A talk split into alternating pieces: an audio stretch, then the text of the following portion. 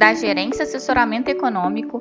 Esse é o seu Bebê Conexão Mercado, que traz para você as principais notícias e nossas análises do Brasil e do mundo.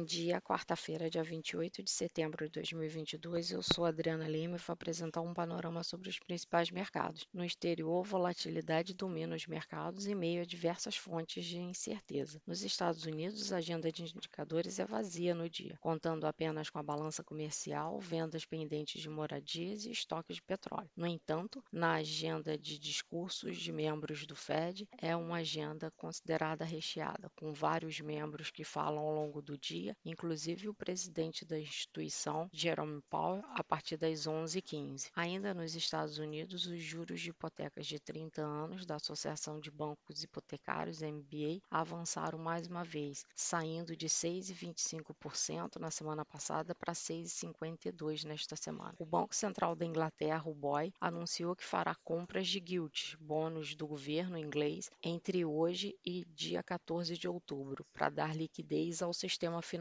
britânico, após o pacote de benefícios fiscais proposto pelo governo causar um sell-off de ativos no país. Neste mesmo sentido, a FMI alertou que gastos fiscais grandes e não direcionados podem causar desigualdade na Grã-Bretanha, além de potencialmente minar a efetividade da política monetária. O índice de confiança do consumidor da Alemanha, elaborado pela instituição GfK, recuou de 36,8 pontos em setembro para 42,5 pontos para o mês de outubro, marcando o pior desempenho da série histórica iniciada em 2001. Ainda na Europa, as autoridades estão tentando encontrar a causa de vazamentos nas tubulações do gasoduto Nord Stream que ligam a Rússia à Alemanha, considerando que a Rússia já não vinha fornecendo gás por essa via, os impactos da oferta atual não serão alterados. Apesar disso, alguns especialistas afirmam que não se pode descartar uma uma possível sabotagem. Diante de todas essas informações, a volatilidade continua elevada nos mercados internacionais, com um viés claro de aversão ao risco para os mercados. A atitude do BOE em postergar o aperto quantitativo pode